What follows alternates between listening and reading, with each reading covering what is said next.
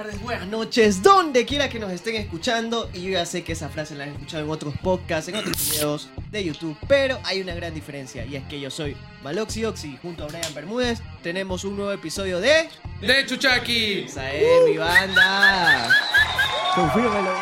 ¿Qué tal? ¿Cómo están? Espero que hayan pasado una excelente semana. Ya no voy a decir de qué día porque esta vaina ya, Ya no por temas vamos a, a estrenar. por temas sorpresa. por temas laborales a donde sea que estén. Eh, espero que estén disfrutando del directo para las personas que nos ven y para las personas que nos ven en el, en el ya video normal, un saludo. Y bueno, antes que todo, tengo un saludo para una persona muy importante que sin él no hubiese sido nada de esto. Este, gracias al jefe de Yair por haberle subido 50 dólares al sueldo. Tú sabes. Bueno, este, señores, este video. este episodio. El soplador. Este episodio puedes verlo, puedes escucharlo, perdón, en Google Podcast y en Spotify. El día de hoy, como ya habrás visto en el video, tenemos el placer, el honor de tener a uno de los influencers quizás más cotizados de la ciudad de Guayaquil. Para nosotros es como un como posible una visión de donde queremos llegar, porque Así ha es. sido quizás el pilar de muchos influencers que nacieron a partir de TikTok y aunque parezca una bobada, creo que es algo importante de reconocer hoy en día. Y bueno, con nosotros está nuestro querido Cachafa. Oye, me, me haces asustar cuando dices más cotizado. La gente va a creer que yo tengo plata. Y yo no tengo plata. O sea, cuidado con No, mentira, pero gracias, gracias por, por la invitación, chicos. Y qué bacán, qué bacán lo que, lo que mencionaste, porque podemos considerarlo así.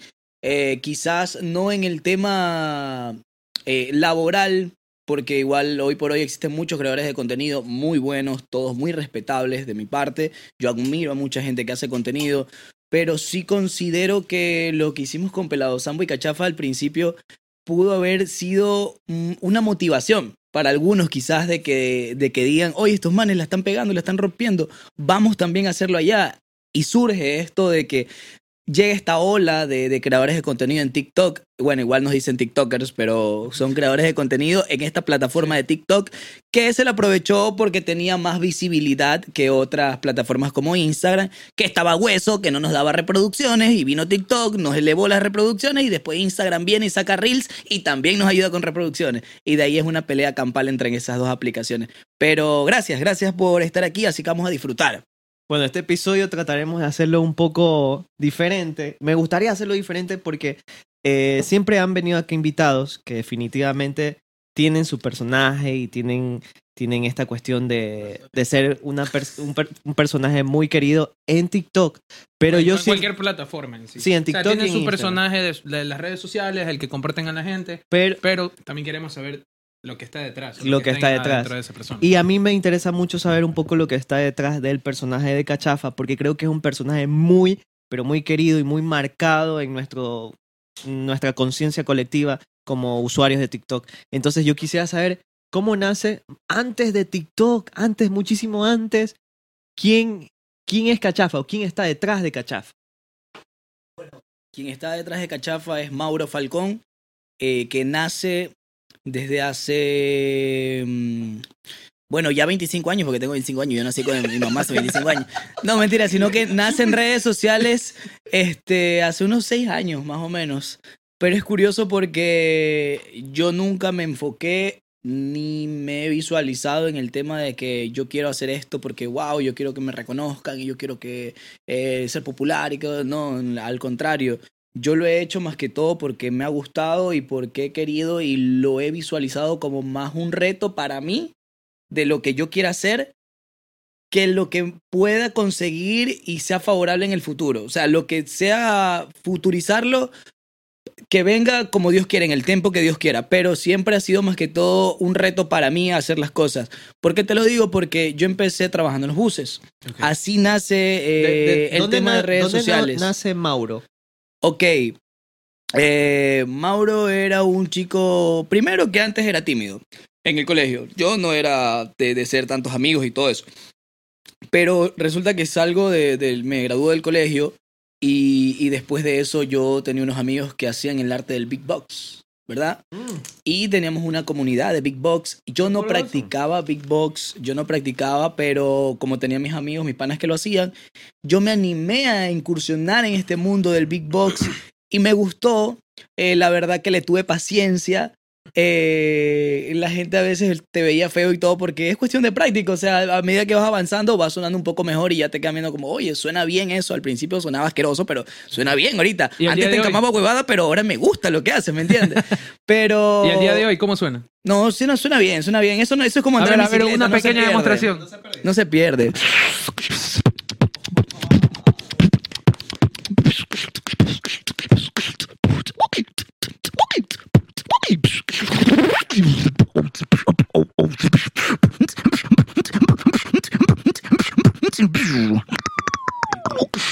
DJ Moboxelco. El único DJ que te hace bailar con su lengua. ¡Qué cool! Es bacano el tema del Big Box porque, o sea, yo lo aprendí y, y bueno, y me animé por, porque tenía amigos que también son cracks, son muy cracks y actualmente también tú dices, wow, cachafa, qué bacán es el Big Box, pero yo, yo te puedo admitir que hay gente que hace más arrecho el Big Box, ¿me entiendes? Hay gente que igual eh, tiene un talentazo con, con este arte del Big Box, pero en lo personal yo puedo considerar que, que tuve la intención de, de llevarlo a otro nivel, el tema del Big Box. ¿Por qué? Porque eh, siempre lo visualicé de que si yo lo hacía, yo me animé a hacerlo en los buses. El primero como que me animé a lanzarme a los buses a hacer Big Box, como trabajo, como tal. ¿Eso en qué año? Eso te estoy hablando en el 2017, por ahí, si no me equivoco. Sí, Wow. 2017, 2016, 17, por ahí. Y de ahí igual yo no hacía tan bien el Big Box, pero yo me animé a arriesgarme a, hacer en los buses porque lo vi como una fuente de trabajo, una fuente de ingreso. No me faltaba literal ni, ni salud ni comida. Yo tengo techo en mi casa, mis padres obviamente. No había ninguna razón como para que yo vaya a trabajar en la calle. Pero era algo como te lo mencionaba, como que algo que a mí me, me generó la- las ganas de hacerlo y yo fui. Yo fui a hacer, yo fui a trabajar en la calle, me arriesgué, yo dije, no, ¿por qué no? O sea, puedo, puedo verle, puedo sacarle provecho a esto A esto. aquí, no estoy haciendo nada malo. Si la gente lo quiere ver así, es problema de ellos, es mi responsabilidad lo que estoy haciendo y lo hago literalmente de una manera responsable porque iba a trabajar, hacía mis, mis horas de trabajo y me iba a mi casa. No es que me quedaba o me malgastaba la plata porque yo conocí mucha gente en la calle que trabajaba en la calle y solo malgastaba que, que se vacilaba una pelada, que si no, que se iban a chupar eh, o si no en cualquier bobería, ¿me entiendes? En la calle. Sí conocí mucha gente en la calle que, que lo que hacía por ahí mismo se lo gastaba y, y bueno, o sea, yo tampoco es que soy el mejor ahorrando dinero, pero no lo malgastaba de esa manera, ¿me entiendes? Ya somos O yo tenía, yo tenía panas que literal, que hacían eh, plata en los buses y los manes conocían una pelada, conocían un culo en un bus y ya se la llevaban a, a comer, a, a, a llevarse todo el día y se gastaban todos sus ahorros del día. Si, si ganabas 30 latas, te gastabas las 30 latas en una pelada. ¿no? ¿Cómo es ese cortejo en un bus? ¿Cómo es ese cortejeo en un Claro, bus? porque tú me dices, tú me dices Es que es verdad. Encontraban una pelada en el bus y A ver, a ver, es que te soy sincero, o sea, eso de que el cholo en grupo es la plena ya. Es la plena, o sea, es la plena porque, o sea, imagínate, habían panas que, bueno, es que yo también tenía muchos panas que eran extranjeros, ¿me entiendes? Y el extranjero, eh, a diferencia del ecuatoriano, y tengo que reconocerlo, tiene esa familiaridad para acercarse a las personas, para acercarse a ti, eh, esa eh, de ser cortés, de ser amable, eh, de tratarla a la chica quizás de una manera de mi amor, mi princesa, corazón, mira, esto de acá. Te, te- te- Te la cortejan, te la cortejan de esa manera que quizás el- la, la ecuatoriana dice, oye, si, si, puta, ¿de dónde salió? Si, si estos, estos manes acá hablan como batracios, son batracios para, Claro. para cuando se suben a los buses, ¿me entiendes? Yo creo que, Claro. ajá, yo creo que por ese se lado, está. ¿cuál, cuál? Ese que dice este, quieto ahí, concha tu madre. Eso yo decía antes cuando me subía a los buses. Qué bueno, pero, es que es verdad, es Ajá. verdad. Y mucha gente, a veces cuando tú vas con, por ejemplo, nos ha pasado, vamos en un WinDrive y te, y te da, y te, el chofer es un venezolano, un extranjero, el trato, guau, el trato es cinco estrellas. Y nosotros mismos nos caemos en los huevos cuando a veces va el chofer y dice, ¿va a comprar o no? Súbase rápido. sea, es así, como que... Son más, son más cor- co- este, son cordiales, saben, saben que, ok, o sea, no puedo Y perder, saben cómo tratar al cliente. Lastimosamente por eso también eh, no voy a ser específico con, con una nacionalidad, pero en general, por eso que le damos apertura a los extranjeros. ¿Por qué? Porque ellos tienen esa familiaridad, amabilidad para tratar, ¿me entiendes? Que quizás nosotros debemos aprender, los ecuatorianos, que no la tenemos, o algunos, en su gran mayoría, no la tienen, ¿me entiendes? Y ese es el problema, y yo estoy en contra de la, de la xenofobia, porque no es, es, verdad que en todo, en todo país o en todo lugar van a haber gente que, que la final mm, le ponemos X, ¿verdad? Porque los rechazamos ante la sociedad de que tiene cosas negativas. Es verdad, también quizás a, a raíz de, de que, de que vino mucho extranjero acá, también vinieron así como hay mucha gente buena trabajadora, también viene gente mala que viene con malos, malas acciones y, bueno, y por una vez tienen que pagar todos, pero no es así ya. Pero ese es el detalle, cuando yo me subí a los buses, eh, yo sin ver el tema de, de los extranjeros, yo mismo fui con esa intención de que de algo distinto, porque primero yo iba bien vestido. O sea, yo iba con mi estilo, yo iba a mi modo, como que yo iba a la universidad, literal. ¿En serio? Sí, iba mi, mi parlantito y me ponía a hablar y como, y como, como te estoy hablando aquí, tal cual. Muy buenas tardes, señores pasajeros. Bueno, el día de hoy vengo a demostrarles un poco de mi talento. Se llama percusión vocal, musicalidad con la voz. Muchos lo conocen como sonidos con la boca. ¡Pum! Me ponía a hacer mi repertorio y la gente, wow, le gustaba y todo eso. Y me iba bien, loco. No te voy a negar que me iba bien. ¿Cuánto hacías al día? Más o ya, menos. al día aproximadamente, si tú te sacabas la chucha, si te hacías siquiera unas 80 latas. Oye, a ver, a ver, espérate. ¿Sabes qué? Vámonos a los buses. Vámonos No a qué los chucha buses. estamos haciendo aquí, loco. Tú, Vamos, subámonos al bus y tocamos la frente y a ir como tambor, así. Pero ¿de qué. ¿de qué hora a qué hora?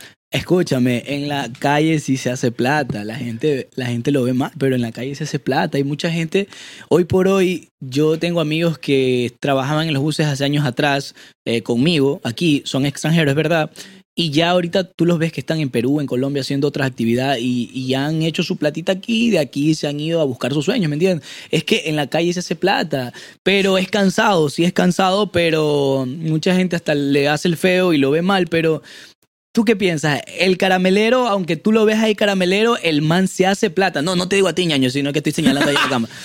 Eh, el man hace plata. Oye, créeme que el man hace plata. Uno que otro hace más porque el, depende cómo cada persona se sepa vender. ¿Cómo vende el Ah. producto? Cómo vende el producto, exacto. Pero se hace plata. Créeme que si viene un caramelero y te trata mal, venga, que los caumales, que venga, corazón, mira, te vendo un caumal, que este el otro es buenísimo. Ya lleve una, no, lleve tres mejor, pum. Y de poquito en poquito, si tú haces mínimo eh, un dólar por, por bus, que te hagas eh, 30 buses al, al día, que lo puedes hacer, porque en, en lo que subes y bajas te media- puedes media hacer. tarde puedes hacer ¿Me entiendes? Te puedes hacer tranquilamente tus 40 dólares diarios, por ahí, aproximadamente. Dependiendo de la cantidad de buses que te trepes, uno te puede ir bien, uno te puede ir mal, pero si tú le pones un promedio de un dólar por bus, tú te puedes hacer tus 40 buses al día y tranquilamente tus 40 dólares diarios. Que si tú lo sumas a- al, al mes, de lunes a viernes, porque tampoco vas a trabajar de lunes a domingos, pero si ¿Cuál te era puedes tu hacer un itinerario sueldo- cuando tú estabas en esa época? ¿De qué hora a qué hora más o menos? Ya, yo salía, yo salía, a ver, yo antes vivía acá en el sur, después me fui a vivir al norte y ya comencé a vivir por, por esta zona de, de orquídeas, todo eso de allá. Y yo desde allá salía ya tipo, tipo 10 de la mañana. 10 de la mañana hasta llegar a mi punto base que era ti- tiro San Marino, todo eso de ahí, Alborada, San Marino, todo eso era mi ruta. Yo nomás trabajaba en ese círculo ahí. Llegaba hasta, hasta San Marino, pero más era Alborada, Alborada, Garzota, todo ese tramo de ahí era que me daba vueltas y vueltas y vueltas.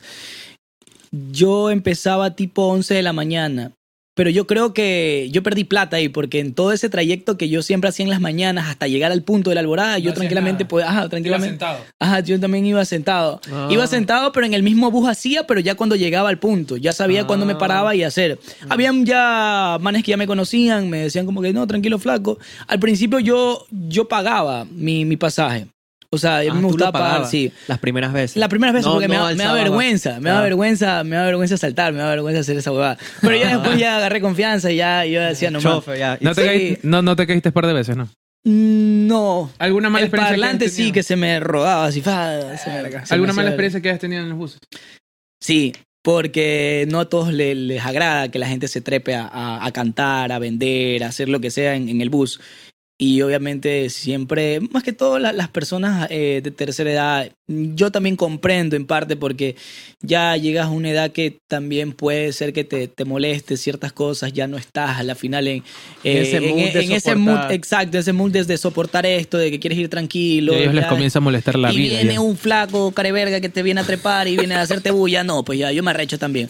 Sí, y a veces se trepaban también eh, personas con, con discapacidades e enfermedades eh, especiales como, eh, como loquitos, no, no sé cómo especificarlo, pero personas que tenían alguna dificultad y a veces también era complicado porque ellos se trepaban y se adueñaban del bus. Como te digo, eh, Mm. yo recuerdo mucho eh, yo obviamente jamás me enojé, pero sí respetaba eso ahí. Yo me recuerdo mucho que había una señora, eh, digo había porque ya no sé nada de, de, de, la vida y si sí seguirá haciéndose en los buses, de que se trepaba y ella tenía creo que una discapacidad y ella se ponía al frente y también trabajaba y ah, diciéndole a la gente que le ayuden y todo. Pero cuando se trepaba una persona a vender y ella estaba trepada en el bus, ella los peñiscaba así. Los Ajá, peñiscados. los peñiscaba, los O sea, te- peñiscaba. se acercaba. Sí, las, las hacía así, les peñiscaba. No te creo. ¿Y te llegó a hacer algo así? A mí dos veces, a dos veces me, me peñiscó así. Como que, que tú fuiste. Es como que, ajá, es como que te, te ve al frente y ella está como que ya se trepó este man y me ganó el bus y como que te peñiscaba.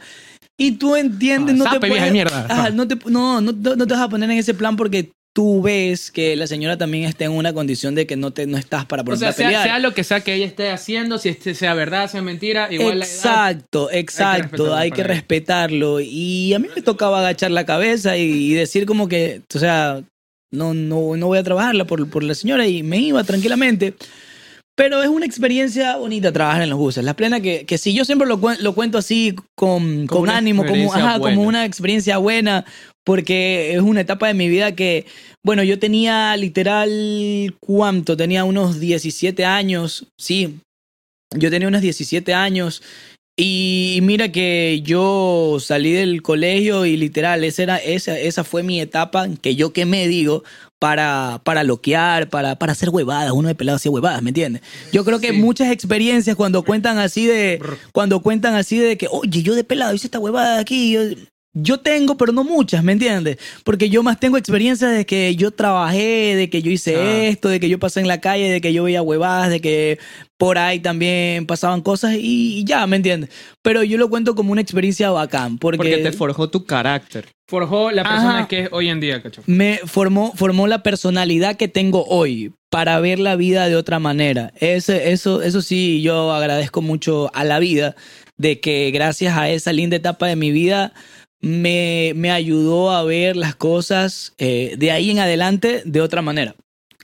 Sí, sí, súper cool. Y creo que, creo que me llama mucho la atención esto de que no quemaste las etapas que cualquier joven quema de que ir a una fiesta por acá, que novias y no sé qué. Que los fines de De semana. que te vacilas cinco que peladas, de que, te, de, de que te comes a la acá y después te comes a la prima. No, No, yo, no o la sea, pudiste quemar. que a la prima. Pudo ser, pero Ah, no.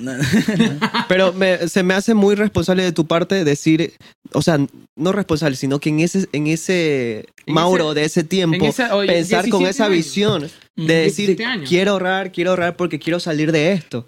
Claro, o sea, yo ahorraba para cambiar de parlante. Yo cambié tres veces de parlante. Yo trabajé tres años en la calle. Tu, parlante años. era chiquito. No, gracias a. Dios, nunca. Nunca te robaron. Veía siempre cómo robaban. Nunca me robaban.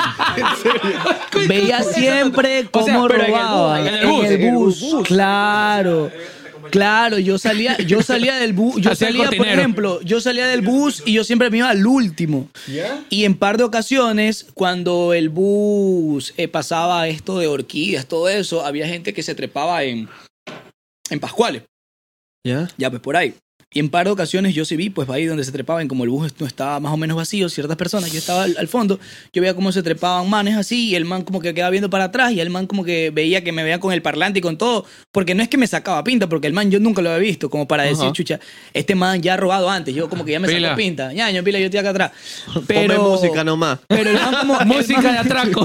man- música de atraco. el man como que veía y como que veía como que ya este pelado va a trabajar y yo veía cómo se le sentaba a las peladas hacia al lado, pum.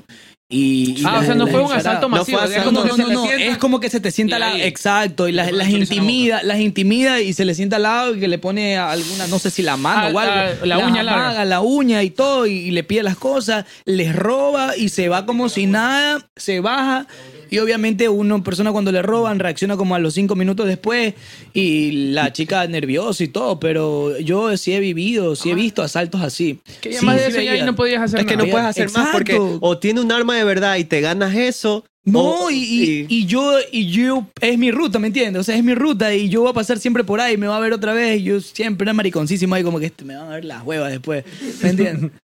Claro. No, pero yo sí vi, sí vi mm, asaltos, veía gente también en la calle. Es- yo creo, pues, sobre todo por eso me, me, me formó, me formó tanto el carácter y la personalidad, porque yo vi como niños se drogaban, yo veía como pelados también eh, en los buses mismos estaban ahí echados en la, en la verga, maricón, así, todo, todos drogados, todo, y yo, y yo me ponía a pensar, porque son pelados de cuánto, te hablo de 12 años, 13 años, 15 Eh, años, son- que tú dices, verga, yo tengo 17 Son en ese entonces, yo tengo 17, chucha, por algo yo hago plata, es verdad, yo al- antes no, no me, no, no organizaba bien mi dinero, por ahí me compraba mis cositas, porque más, como era pelado, yo más me consentía para mí, en mis cosas, en yo verme bien, en, en mis cosas, que mi parlante, cambiar mi parlante, que comprarme, eh, estar eh, cada semana comprando pilas, que cambiándole el cable, que haciendo mantenimiento al parlante, ¿me entiendes? Eran cosas que para en ese entonces era como mi vehículo, ¿me entiendes? Que yo tenía, exacto, era mi fuente de trabajo y eso es lo que yo debía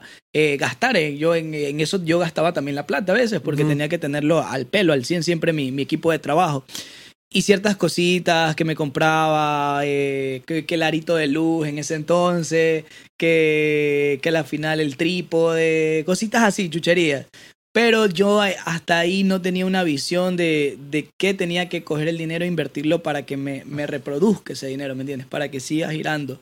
Y eso es lo que hoy por hoy yo ya me estoy centrando y yo digo, wow, o sea, han pasado un proceso de que ya ahorita ya tengo que pensar en muchas cosas más, en, cosas de que yo también tengo otros sueños, otros anhelos. Y que, y que si no hay dinero es la plena. Si no hay dinero No, no, no puedes hacer puede. nada. Sin No, dinero no no, es que- puedes cumplir tus sueños. Y no porque te estoy diciendo que vas a pagar para cumplir lo que tú quieras hacer, sino que tú tienes que invertir en qué? En equipos, por ejemplo, ustedes que sueñan con esto del podcast, eh, que lo están haciendo increíble Gracias. que gracias. me, me imagino que igual ustedes quieren seguir creciendo y Ah. para, para aquello se necesita auspiciantes, se necesita eh, mejores equipos. No estoy diciendo que valgan verga sus equipos, por si acaso. O sea, sí, a veces, pero. Lo que eh, lo que maneja. hay. Lo que lo que maneja. Mira, mira, ella ir. Pero me imagino que ustedes también qui- quisieran evolucionar Claro. a la final, ya no grabar con ese celular feo, sino más bien otro nivel, ¿me entiendes? Como tú dices, Otro, nivel, ñaño, otro nivel, claro. Como tú dices. Oye, y así, y así es, es esto del, de la etapa de, de los buses. Me formó mi carácter. Si deseas probar una bebida dulce y cremosa para tus fiestas y reuniones, no dudes en elegir, hermano, para nada. No dudes en elegir a Mike Cocktail, la mejor opción en cócteles listos para servir. Brother, y disponemos de cinco sabores. Hay chicle, menta, frutilla, piña colada, chocolate. Además, contáctanos al servicio a domicilio que es el número 09 58 88 09 76. Síguenos en nuestras redes sociales, MyCocktail, su guion S. Y MyCocktail, con ellos disfrutamos el momento. Después de esa etapa de los buses y todo, o sea, ¿qué, qué siguió después del beatbox? ¿O seguiste con eso? ¿Algo te relacionó?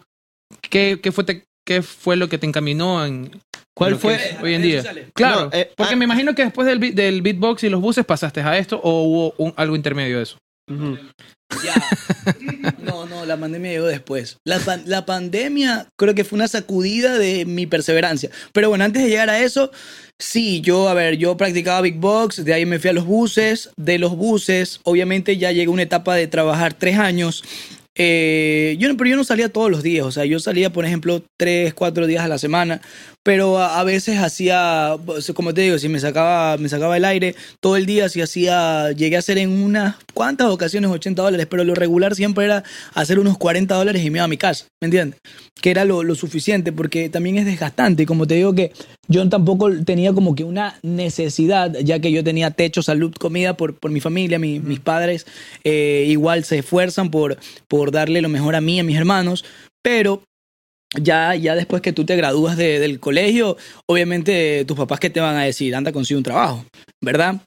Y yo en lo personal, yo no quería salir a buscar, a conseguir un trabajo de oficina. ¿Nunca te gustó esa cuestión No, de oficina? no quería un trabajo de de las ocho horas. Yo dije, yo dije, no, yo quiero, yo quiero arriesgarme y quiero vivir de lo que a mí me guste. Y yo quiero, y yo quiero trabajar, quiero hacer plata de los buses.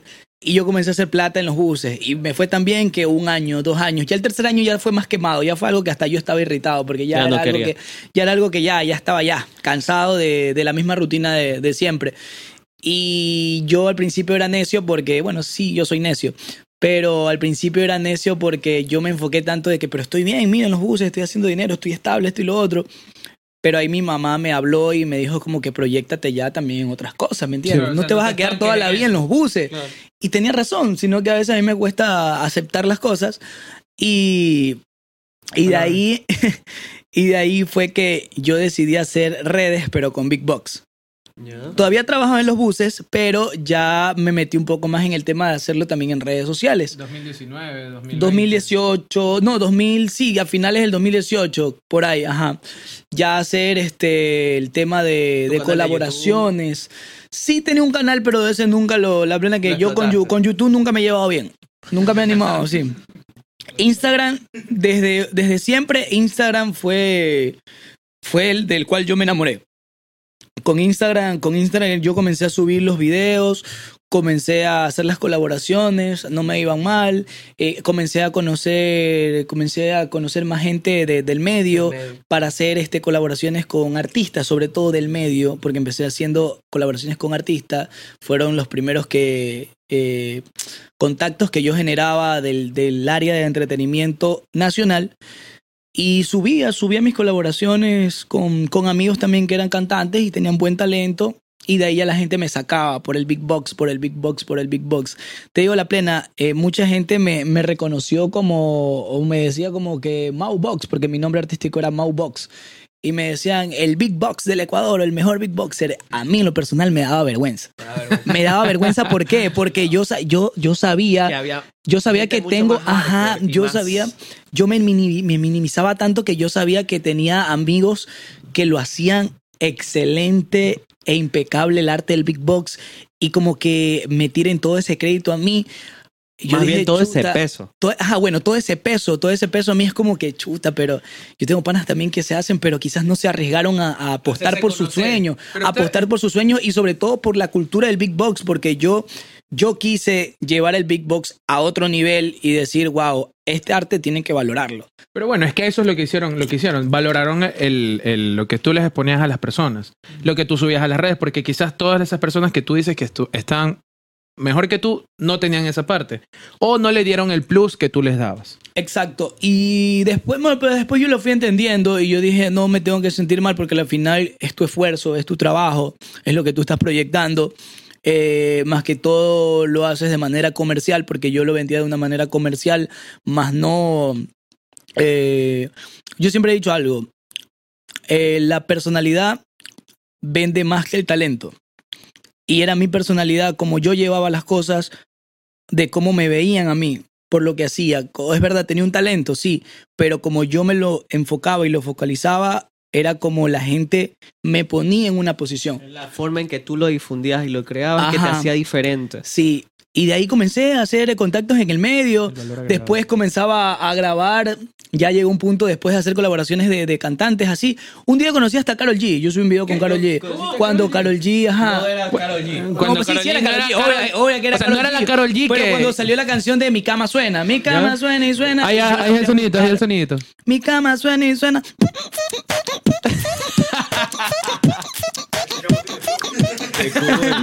Oye, pero, o sea, fue cuando recién salió ella, comenzaba Bad con Bunny. esa, con esa, con, ajá, con esa canción específica, ella vino a hacer una gira aquí a, a- a Guayaquil ¿Ya? Y, y yo como ya tenía contactos de, de medios, eh, amigos de, de prensa y cosas así, y yo, yo pre- pregunté, oye, ¿dónde va a estar? ¿Dónde va a estar? ¿Dónde va a estar? Bueno, al principio, no, al principio yo me levanté y vi Carol G en Guayaquil, yo como que, ah, qué chévere, bacán.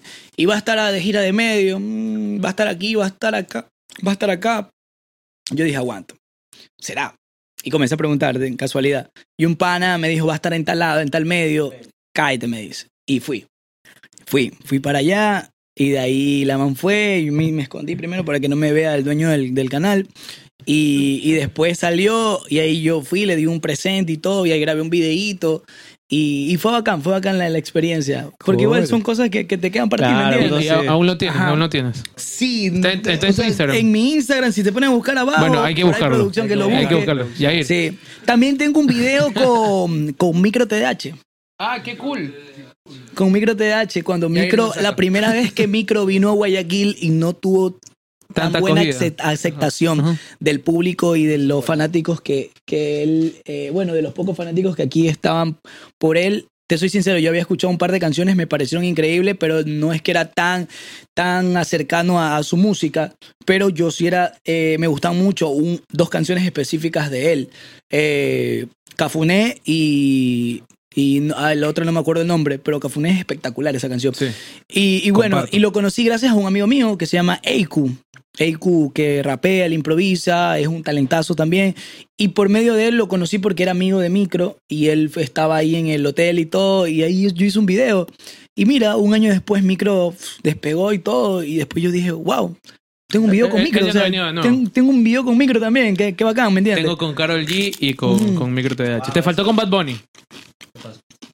Mucho lote. Hace mucho tiempo. No vino mucho lote. Oye, sí, ¿no? De ahí no me acuerdo con, con qué otro artista sí tenga algún recuerdo. Mm, pero, pero eso fue la etapa de- del Big Box. Después de esa etapa del Big Box, ¿Cuándo te emerges en ese mundo de actuación? a eso voy. Ya ahí yo vengo a, a desprenderme de los buses. Ya era la etapa de desprenderme de los buses porque ya yo ya me sentía sofocado, ya me sentía angustiado de que ya, ya no me estaba, ya me estaba cansando, ajá. Ya me estaba cansando de, de trabajar solamente en eso. Y después de los consejos de mis padres, después de, de yo también pensarlo bien, yo decidí un día, hasta hoy voy a trabajar en los buses.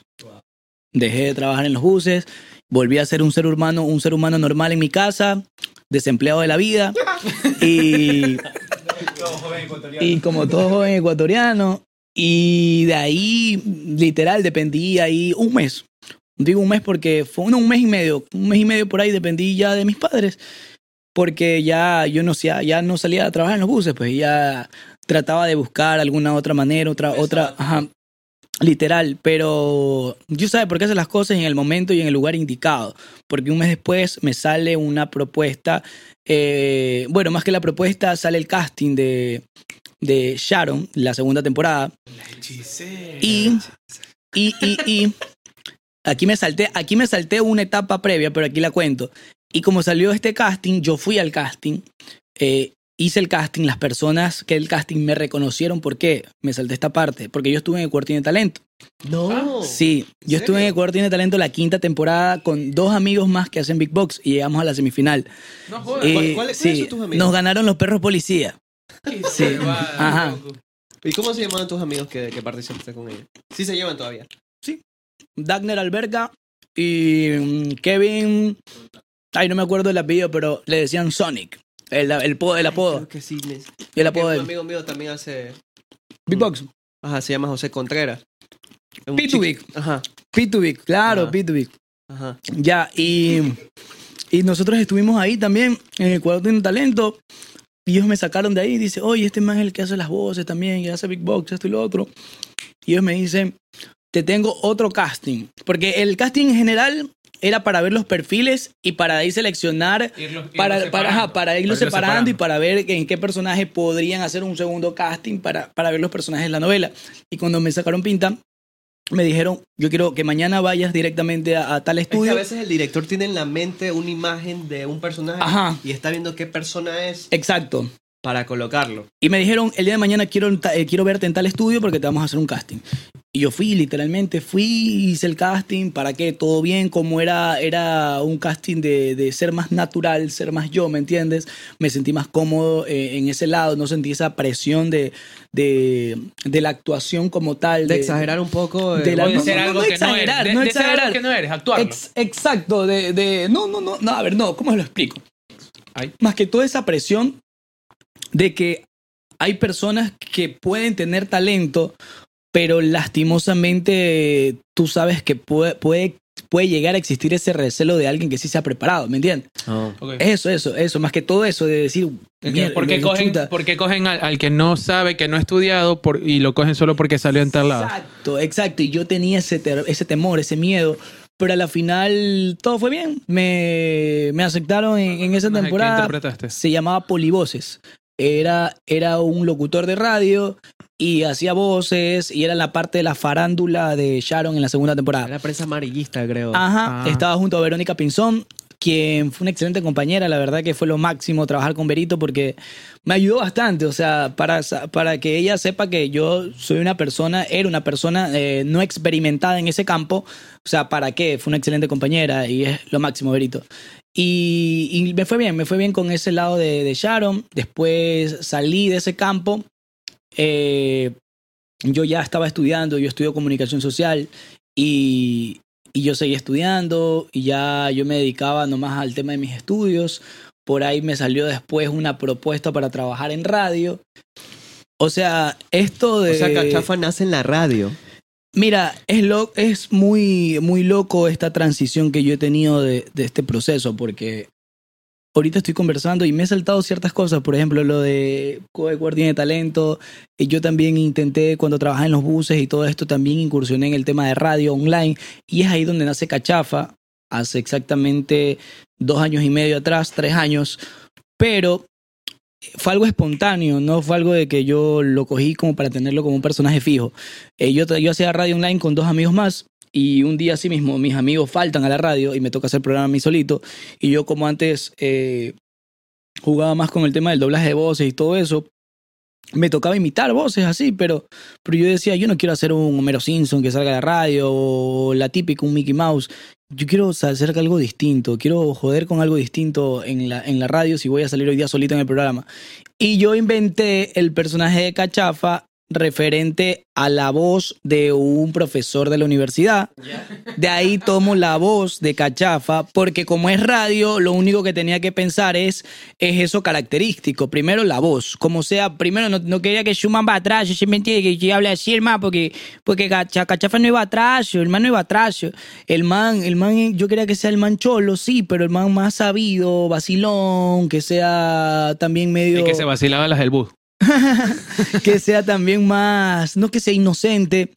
Y traté de jugar con eso. Tenía un profesor, profesor que hablaba así, o sea, en la, universidad tenía un profesor que me daba ética y legislación y decía, este, muy buenas tardes chicos, este, hoy vamos a tener ética y legislación y vamos a leer el artículo de ni sé dónde. Y, y de ahí yo cogí esa voz y yo la adapté como cachafa. Obviamente la voz que tengo actual como cachafa ha sido un proceso también. Porque al principio hablaba, no sé, hablaba, ya, ya ahorita me sale como hablo ahorita, pero al principio sí me decían, ajá, me decían como que el- al principio la hacía tan gruesa como que era como la voz de la señorita Laura eh, que interpreta a Emerson Morocho, eh, o si no el rey de la cantera, o si no Nebot, o sea, tantas huevas que me decían al principio que yo decía, chucha, tengo que moldear la voz, moldear la voz. ¿Por qué? Porque después de que pasa esta vaina de Sharon y todo este proceso de la televisión, me sale una oportunidad en radio, pero ya en FM. Y ahí hice radio FM y yo entré como cachafa. Yo entré a hacer radio como cachafa. ¿Y Yo trabajé. nombre? Yo El trabajé en nombre, Onda- sí, ¿de dónde eh, viene Cachafa? El nombre. Ya, eh, cachafa yo lo saco de la palabra maracachafa.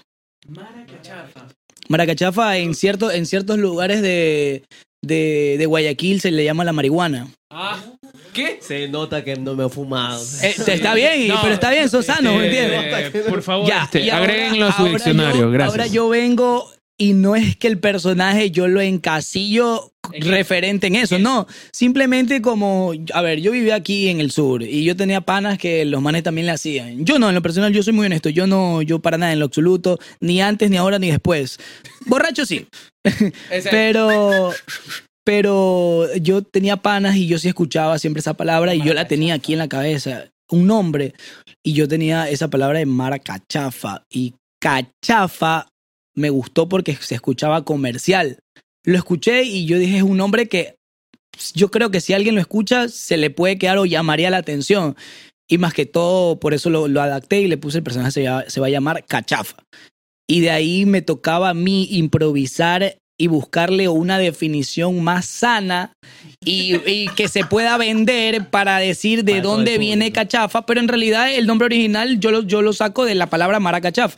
Pero de ahí, cómo venderlo, yo digo que son las iniciales del personaje, porque el personaje, como toda persona, tiene nombre, ¿me entiendes? Claro. Y es Cachafa. Calec Charlie Fajardo. Oye, ¿me entiendes? Y, y, y Calec, ¿y de, dónde, ¿y de dónde es ese nombre? Ah, es hebreo. Ah, ¿de verdad tan lejos? ¿Y tan lejos? No, hebreo me lo puso mi papá. Y es la, es la definición más sana y más comercial que puedo darle a Cachafa. De Disney. De Disney. Esa es, la, eh, ajá, esa es la definición de Disney y acá es la definición de carne pero, propia. O sea, si nos hubiese. o sea, si nos hubieses dicho esa huevada, quizás la, la creíamos de cabeza. Claro, no, pero a mí me gusta decirlo. Maracachafa, la marihuana. Claro, a mí me gusta decirlo porque hay personas que sí lo ubican y sí me dicen, ahora, maracachafa, no. Y, y yo como que, oye, sí, usted fumó, ¿no? Pero no, no. O sea, solo los fumones entienden la referencia. Pero no, no, no. Lo saco de esa palabra, pero no lo encasillo como tal con eso. Pero trato, lo traté de dar algo comercial, ¿me entiendes? Y el nombre se quedó y todo. Y lo bacán y lo chévere es que, como es algo que yo lo creé, yo eduqué a la gente a que me llame así. Porque al principio, cuando grababa con Pelado Sambo, la gente me decía nomás el cholo. O me decía el becado, porque al principio Pelado Sambo me decía el becado en sus videos. Becado. El becado, el becado, becado. El becado, el que tenía toda vaca, ¿me entiendes? El que tenía toda vaca, el que iba y era rimado, ¿me entiendes? El todo eso. Y, y yo un día le digo a Pelado Sambo en los videos, dime cachafa. ¿Pero qué es eso? Es el nombre del personaje. Yo tengo un personaje que se llama cachafa. Cachafa, eh, ya está bien, pum. Y me comenzó a decir cachafa. Cachafa, iban pasando un par de videos y ya la gente me iba diciendo cachafa, cachafa, cachafa. Ahora, lo que yo siempre peleé era de cómo se escribe, porque la gente lo ponía con C, pero yo lo escribo con, Con K, K. porque es con K, cachafa es con K. Y ya, pero ya, se- eh, ya con tal de que me digan cachafa, yo estaba feliz. Ya después yo los trataba de educar para que me digan con K, la, con K. escriban con K cachafa. Es con K, careverga, ¿me entiendes? y, y de ahí. y de ahí, y de ahí eso es lo bacán porque yo eduqué a la gente a que me nombre como yo quise que me nombre, ¿me entiendes? Y que te reconozcan como Ajá, tal. y que me reconozcan con todo eso. Y ya cuando hago radio y paso un año, porque estuve un año en radio, de ahí viene la pandemia. Qué verga. Y de ahí yo en ese proceso de hacer, a ver, en ese proceso de un año de hacer radio, yo hacía radio, pero también en ese año empieza eh, la gente con el tema de hacer sketch en, en redes sociales, hacer humor, hacer, habían creadores, ya empezaban los pininos de ciertas personas que les gustaba el tema de hacer contenido, ¿me entiendes? Pero no eran vistos porque nomás se le daba apertura a la gente de los medios, ¿me entiendes? Eh, Era, era, era lo que es, ¿me entiendes? Antes de la pandemia había gente que le gustaba crear contenido, pero estaban muy por debajo de, de lo que visualmente y la apertura que tenían los que sí estaban más posicionados en, en lo que es entretenimiento y medios. Y llegó la pandemia y yo en ese año también, yo ya estaba haciendo contenido, estaba creando contenido de sketch como Mauro, hueso obviamente, nadie me veía, por ahí mi mamá nomás me daba like, pero ni mi mamá creo, porque a veces le- le- le- no le gustaban ciertos contenidos que hacía. Y... Uy, no, ese niño qué feo que habla. No, te decía, no insultes. No insultes, no, no digas esa palabra, no salgas sin camisa. Muchacho de mierda. Oye, y después de eso viene la pandemia y yo seguía haciendo radio, pero era online. Pero llegó hasta cierto punto a hacer radio online porque yo también ya decía como que ya, ya tampoco es lo mismo porque ya No, en, no, ya en pandemia ya no nos estaban remunerando. Ah, O pues sea, ya era como de chuchaqui. Claro, Y pues no ya era amor a la camiseta. Que por un lado bien, pero es que yo siempre digo que eh, Dios tiene los momentos perfectos y indicados para ponerte las cosas. Porque ahí en pandemia tuve trabajo. Tuve trabajo en pandemia. Me salieron dos propuestas de trabajo. ¿Qué? ¿En serio? Sí, yo trabajé en pandemia. Y Presencial. Recogiendo los cadáveres. traba- Qué careverga, güey. No, no puedo creer que me reí de eso. No, no, no, no, no, no, O sea, no, no, no. Bueno, ya, en realidad, cuéntanos qué trabajo. ¿Cuál fue el trabajo que conseguiste en la pandemia? Bueno, yo en pandemia tuve dos trabajos y, como les decía, o sea, Dios sabe el momento exacto que te ponen las cosas en el camino. Porque yo ya estaba, o sea, literal, desprendiéndome un poco del tema de la radio, porque tenía estas dos propuestas de hacer voz en off, o sea, trabajar con mi voz desde casa y hacer plata con eso, obviamente. Y trabajé en la producción de Si se puede de Coavisa y trabajé en para Educa, esta cadena de esta cadena informativa eh, para los niños, eh, siendo la voz de un personaje que se llamaba Wexter, No que era un creo. robotcito que salía en la pantalla arriba de los presentadores. era un robotcito. ¿Tú eras? Yo soy Wexter. sí. No, Sí. Sí, yo, yo, yo era la voz de, yo era la voz de ahí. Y en Sí se puede, yo hacía la voz de los partidos de fútbol. Los partidos, los partidos, la- las narraciones eran mis voces. Y por ahí ciertas voces que eran de, de lo del avión, de todo eso, ya esas locuciones yo, yo hacía. Esas fueron dos propuestas que me salieron en, en pandemia y me cayeron perfecto como anillo al dedo y con eso casa todo. Ajá, y con eso yo pude ayudar en casa, ya que más que, más que para mí, también para mi hermano, de armar la computadora en casa. Y con esas dos propuestas, con eso que gané, me armé mi computadora, armé el, el equipé, micrófono, mi micrófono condensador, todo chévere, todo bonito. Y ahí armé todo eso. Ahora dime si le he usado mucho. No, no le he sacado provecho. Pero el que le saca provecho igual es mi hermano. Mi hermano estudia producción este, musical y le saca el jugo perfecto a la Claro. computadora. Pero yo ya a raíz de que yo ya usaba el tema del celular, ya me hice más práctico con el celular y ya no editaba tanto la computadora, pero quiero, quiero volver a, a estar metido en el tema de la computadora porque también es esencial aprender muchas cosas más. La pandemia definitivamente potenció muchísimos, pero muchísimos este, sectores eh, donde quizás era inalcanzable trabajar antes. ¿Crees que la cuestión, este auge de TikTok y todo lo que pasó fue gracias a la pandemia? Sí. Sí, porque a la final eh, TikTok eh, demostró o dio apertura, perdón, la pandemia dio apertura a que se desarrollara en este país, digo en este país porque ya en otros lados ya existía el tema de creadores de contenido, pero que se desarrolle o se abra paso a esta nueva rama en hacer publicidad, en, en meternos en el marketing de las marcas en el plan, en el plan este publicitario de, de una empresa de que ya ahora sabe que no, no va a perder su tiempo si apuesta por un creador de contenido. Obviamente deben de investigar el perfil de la persona que deseen para su marca, para su producto, y eso es muy diferente. Pero que sabe que si encuentran una persona ideal que haga redes, les va a ayudar a potenciar su producto. O sea, eso sí ayudó a la pandemia eh, a, que le dé apertura a nosotros que creamos contenido y, y que no éramos vistos. ¿Me entiendes? Sí, lo potenció mucho. Creo que TikTok es una plataforma digital que es muy amigable para, para muchísima para gente. crecer, para que sea en cualquier Sí, ámbito, ya sean negocios, uno personalmente, o definitivamente hacer lo que te gusta hacer, porque, o sea, ¿qué ves en TikTok? Solo ves, pasas y ves un video, Mujeres. pasas, ve- Mujeres. Eh, Veo- mujeres salen en TikTok, pues también. sí, o sea, todo, de todo, de todas formas, de todo un poco. Sa- sa- ¿Sabes lo que, lo que me llama mucho la atención? Y que ahora lo entiendo desde este lado porque nosotros estamos creando contenido. Y es que antes mucha gente en las redes sociales les dicen los come gratis y que vas a comer gratis porque auspicias esta, esta empresa o porque esta empresa te contrata. Pero escuchen algo, chicos. Nosotros ya lo vemos de una manera distinta. Cuando nosotros pedimos aquí auspiciantes o que nosotros a veces decimos, chicos, si alguien está interesado en auspiciar de Chuchaki, por favor, este, llámenos. No es para comer gratis, no es para beber gratis, sino que detrás de todo esto que ustedes están viendo hay un arduo trabajo y, mi- y lo pongo lo pongo a él también que, que se ha de matar editando el video, creando la idea, este, viendo qué, qué se puede hacer con esta marca, qué no con esta marca. Así que esto también es un trabajo. Porque, a ver, antes, que, antes de que existan las redes sociales, ¿qué hacía? La televisión era también, o sea, que era come O gratis. sea, y te daba porque la televisión te decía, a ver, comisariato, ¿tú quieres que yo te haga publicidad? Bueno, págame, productos y págame. págame y sa- te... Sabes que eso también se distorsiona un poco el tema del canje la palabra, se de, de- Eh, sí, canje. descontextualiza la palabra canje. ¿Por qué? Porque hay personas que a veces también, como ya está muy sacada de, de su sitio esa palabra, eh, te dicen te doy un plato de comida y hazme un video de TikTok. Imagínate, llega- llegan personas que te llegan a decir hasta eso. Tampoco es así. O sea, yo considero que la palabra canje ya se usaba antes en el tema de, de televisión y todo eso. Y mire que y ahí solamente por mencionarlos un ratito, 10 segundos, imagínate, por 10 segundos, mira qué tanto de comida le, le llevaban.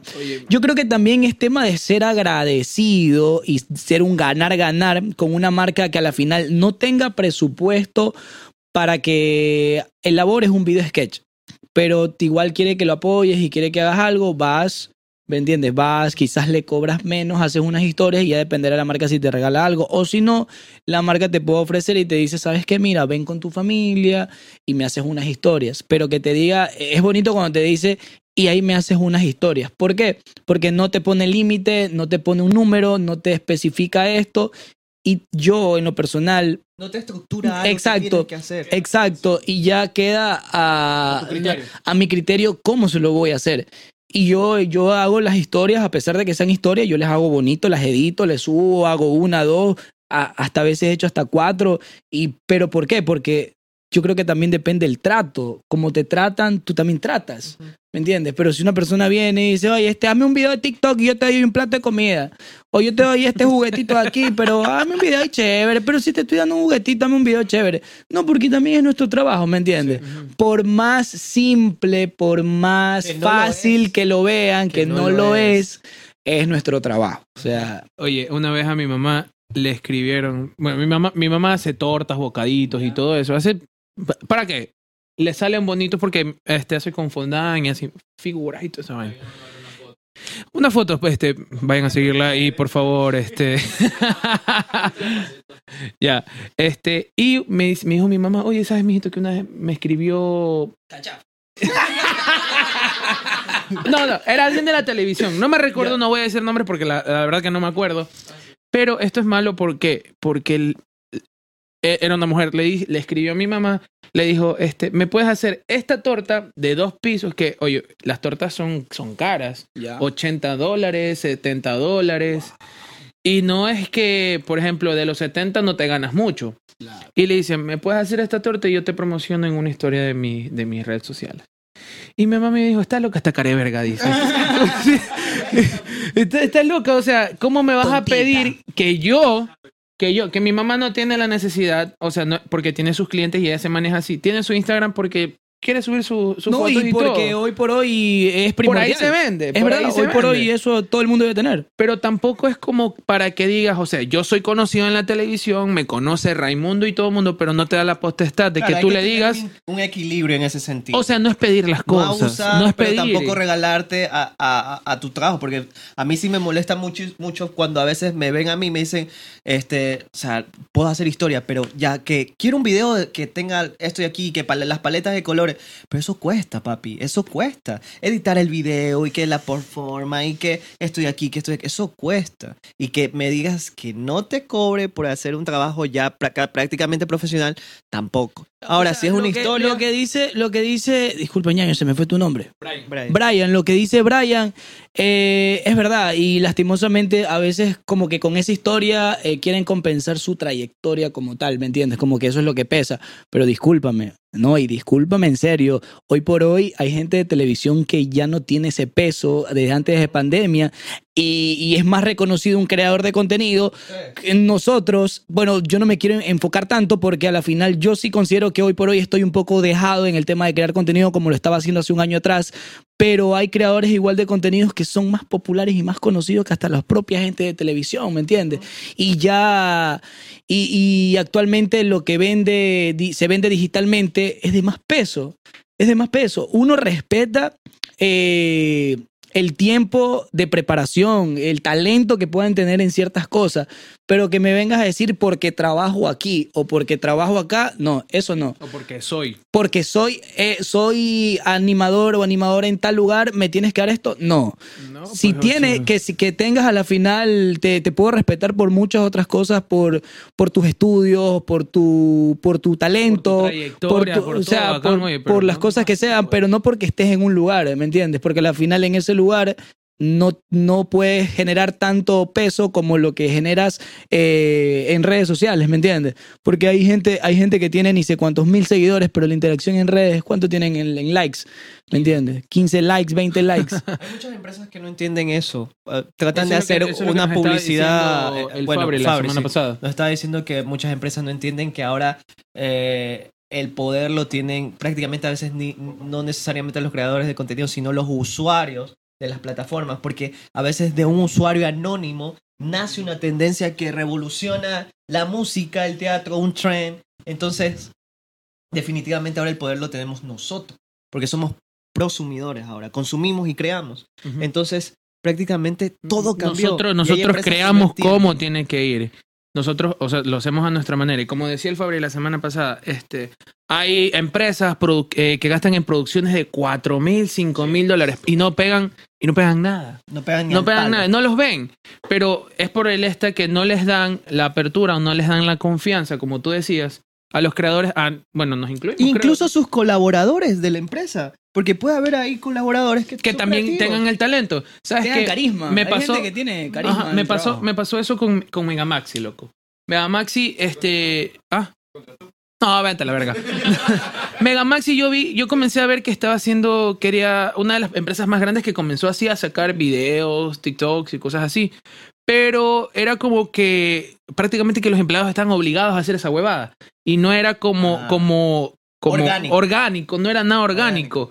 Y yo, y a comparación, y, y esto lo vi la- esta semana, de Prati subió un video nada que ver con trends, nada que ver con otras cosas, pero viejo, excelente video y tenía miles y miles de likes. Me encantó y estoy casi que seguro que un creador de contenido tuvo que estar atrás de eso. O sea, y no cualquier persona. Como lo decía y lo vuelvo a repetir, este, Fabri, no es necesario gastar millones de dólares, bueno, miles de dólares, miles de dólares en una producción tan grande para hacer conocer un producto. Dale la potestad, dale, dales la fe a los creadores de contenido, que ellos son los que realmente saben cómo llegar al, al cliente. ¿Cómo- ¿Cómo es trabajar con marcas ahora? Si has trabajado con marcas. Por supuesto, sí hemos trabajado con marcas y la verdad que hasta ahora eh, podría haber una pequeña molestia cuando la marca ¿Te sí te restringe? limita, ajá, te restringe a hacer ciertas cosas o te limita y te diga las cosas que tienes que decirme A, B y C.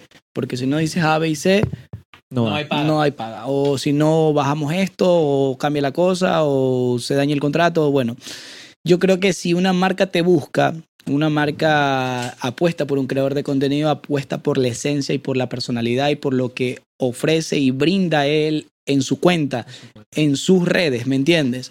No contratas a alguien que tú estás haciendo algo aquí en tu podcast y tienes tu esencia y yo no te contrato para con mi producto seas otra persona, ¿me entiendes? Algo que tú no cambiar, eh, te han querido cambiar tu... Mira, quizás a mí no tanto porque mi personaje siempre ha sido como que más así espontáneo y más fresco, pero al que le pasó eso fue a Pelado Sambo.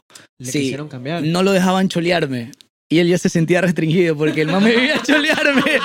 Sí, no me podía cholear con algunas marcas y él se sentía triste porque no me podía cholear. No jodas.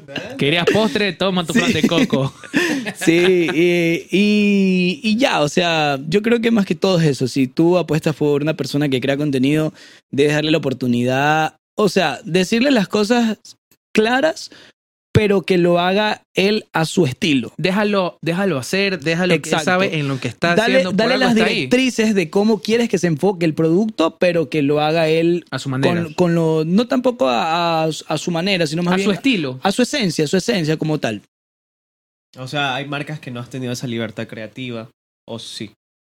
Sí, han habido marcas que, que nos han limitado, sí, nos han limitado como que guion ahí, pero igual, a pesar, yo en lo personal, yo como te digo, yo soy necio y me ponen un guion, igual yo lo modifico a mi estilo, a lo que a mí me salga bien, ¿me entiendes? Porque si me dicen, me dan una frase que al final yo la digo, yo digo, pero ¿sabes? esa frase yo la digo así, no me, no me nace a mí decirla así, le cambio cuadra. ciertas palabras, pum, igual se entiende el mensaje, pero ya le doy un, más, un toque más mío. Ok. Eh, Mauro, ¿tienes algún... Que, ¿Cuáles son tus sueños de aquí? Siempre me gusta en cinco años. ya se saben la pregunta. Sí. ¿Cómo te proyectas en cinco años? Mira, 5 yo- o 10 años. Yo sí dije que en cinco años yo quiero casarme. ¿Te quieres casar? Sí. Adrián, es el Indistintamente- team de El Adrián. Team Adrián, el Team Adrián es... Yo, en- eh, yo a los 30, yo dije a los Para el 30. 2025. Pero es que Adrián dice que para el 2025 él va a conseguir Man ya su, su va a novia. conseguir el amor de su vida y Está después de bien. 5 años más Oye, el man se va a casar. Yo tengo, yo tengo amigos que, que han tenido un año de relación y se han casado y, y viven hermoso, bien Pensé que iban a decir ¿me que era entiendes? cachudo. No, no. Viven hermoso, tienen una buena relación porque al final no es tanto el tiempo que lleves con la persona, sino Exacto. cómo conectes y, seas co- Sí, compactes con, con alguien, ¿me entiendes? Yo sí he dicho que a los 30 yo sí quisiera ya casarme, por lo menos ya encaminar el tema de- del hogar, tener una familia, ¿por qué no? Eh, ya, ¿por qué Los no llevar por ahí eh, un cachafita en camino, ¿me entiendes? Ya algo así. Yo sí, yo sí me, me proyecto ya más que todo más... Más, Más hogareño. no, no hogareño, porque al decir hogareño quisiera, podría interpretarse de que voy a dejar lo que estoy haciendo. No, no es que voy a dejar, sino más bien ya enfocarme de, de esa compañía y como que ya formalizar algo de un legado ya mío, ¿me entiendes? ¿Y en mi lo cachafito y todo. En lo profesional yo quiero seguir haciendo redes, quiero seguir trabajando de medios digitales, quiero ser cachafa hasta que me lo permita ser y, y seguir innovando. O sea, que esta vida que llevo eh, me sorprenda mañana con cosas más chéveres como lo viene haciendo desde el día uno. O sea, que no solamente se quede como una etapa más que tienes que superar, sino que ya sea la etapa definitiva que estás Exacto, exactamente, que sea una etapa de estabilidad, que sea una etapa de que ya con esto tú tienes que enfocarte y hacer, hacer plata porque lo puedes hacer, lo puedes lograr. Y seguir trabajando de esto. Lo que digo de los 30 es más que todo algo complementario que en algún momento a todos nos va a pasar, ¿me entiendes? Sí. Pero yo espero que no me coge, me, me coja más viejo. A eso voy, ¿me entiendes? Ay, eso me dolió, yo tengo 26. Qué verga. Maricón, los 30 están en la nuca ya. Sí, ya están aquí. Y en la frente. Sí, sí, sí. Oh, ¿por qué todo el mundo es Ahora entiendo por qué la gorra. Fuera, fuera de que se la regalaron. Me ayudó el Pablo. Ca- eh, Mauro, eh, hemos estado haciéndote preguntas casi todo el episodio. ¿Tienes alguna pregunta que decirnos a nosotros? Chuta, pero es que no los conozco, pues así como A para ver, sí, preguntarle una- Algo, algo que, que, Que se te quisieras venga. casi una... ¿Cómo, ¿Cómo les nació el tema de hacer este podcast? Bueno, en realidad lo del podcast nace porque nosotros trabajábamos, trabajábamos juntos, en un, así cuatro paredes con, con siete personas. Sí, ocho horas, ocho horas todos los días por tres años que, que estuvimos ahí. Y cuando nos- nuestro jefe que trabajaba también con nosotros entraba, Bueno, se armaba- trabajar, trabajar. Habría que definir bien qué era O sea, trabajar. yo sí él. trabajaba. Así que tú dices trabajaba con nosotros. Qué verga, este hijo de puta no puede estar. Ya deja tranquila esa gente, ya. Bueno, trabajamos, él ya no trabaja conmigo, yo sigo trabajando en la empresa, por eso es que este man habla como loco. Entonces, trabajamos y, y había siempre esos breaks donde tu jefe se va. Y ahí se armaba la coyuntura social, política, no sé qué. Entonces nosotros habían buenas opiniones porque lo principal siempre a mí me gusta cuando yo conozco a alguien, no que me siga la onda, sino que me dé otra opinión. Pero no irnos a golpes ni nada, sino un debate, no una pelea. Entonces le dije, ¿y si hacemos un podcast y, en- y, y- y plasmamos todo esto que está aquí en un, ten- un contenido audiovisual? Y empezamos en un cuarto, los dos. Y después se Eh, a, nos a fueron raíz de uniendo lo que gente. te comentamos antes. ¿Y por qué de Chuchaki? Que porque estaban tomando. Siempre, la cuestión es que sí. trabajábamos todo el día y estudiábamos hasta los sábados. Y el domingo era nuestro punto de encuentro y por lo general las fiestas, eh, teníamos fiestas, él es DJ, y veníamos los domingos aquí con Resac. Y estábamos buscando nombres, había nombres tan ridículos, nombres que no nos gustaban. Y en un no nació un sí, porque dijimos, ¿y si les ponemos chuchaki? Pero para diferenciarlo y que no se quede como en la palabra que todo el mundo utiliza de chuchaki, juntitos de Chuchaki porque estamos de Chuchaki con Cachafa. Ah, Y así nació todo. Y así, bueno, estamos aquí dándole. No, yo sí vengo, chuchaqui. ¿En serio? Sí. Y sigue. Oye, pero es que dice, dicen que el chuchaqui a veces se lo quitan con una biela encima. Sí, es verdad. No, y como dices que normalmente grabas los, los domingos, bueno, en esta ocasión sábado, pero de todas maneras, de todas maneras, este, terminas un sábado tomando, ¿me entiendes? Una fiesta Ajá, el día siguiente y vas el domingo a grabar. exacto. Cuando la gente vio el primera vez los episodios pensábamos que solo íbamos a hablar de cerveza o algo así. De, historias en farra. de de- fiesta. e incluso casi la mayoría lo que no hacemos. Nunca se ha hecho eso. Solo es el contexto para las personas que no nos conocen y para también, o sea, es que tú escuchas de Chuchaki, así como Cachafa. O sea, Ajá. escuchas de Chuchaki y se te queda en la mente, o sea, de Chuchaki, ¿por qué? Y, ahí estamos. Y a veces ya, pues. Bueno, nuestro querido Mauro está aquí. Esto ha sido un nuevo, un nuevo episodio. Y bueno, muchísimas gracias a la gente que nos ve. Un Muchas gracias. mensaje de nuestro querido Mauro. No, gracias por la invitación y gracias por este videíto porque yo, yo sé que va a estar otro nivel, mis ñaños, lo máximo, los quiero mucho y llévense las mejores vibras siempre. Chau, chau. No se olviden que estamos en Google Podcast, Spotify. Y bueno, ya nos viste en YouTube. Así que hasta la próxima. Así chupando, vamos.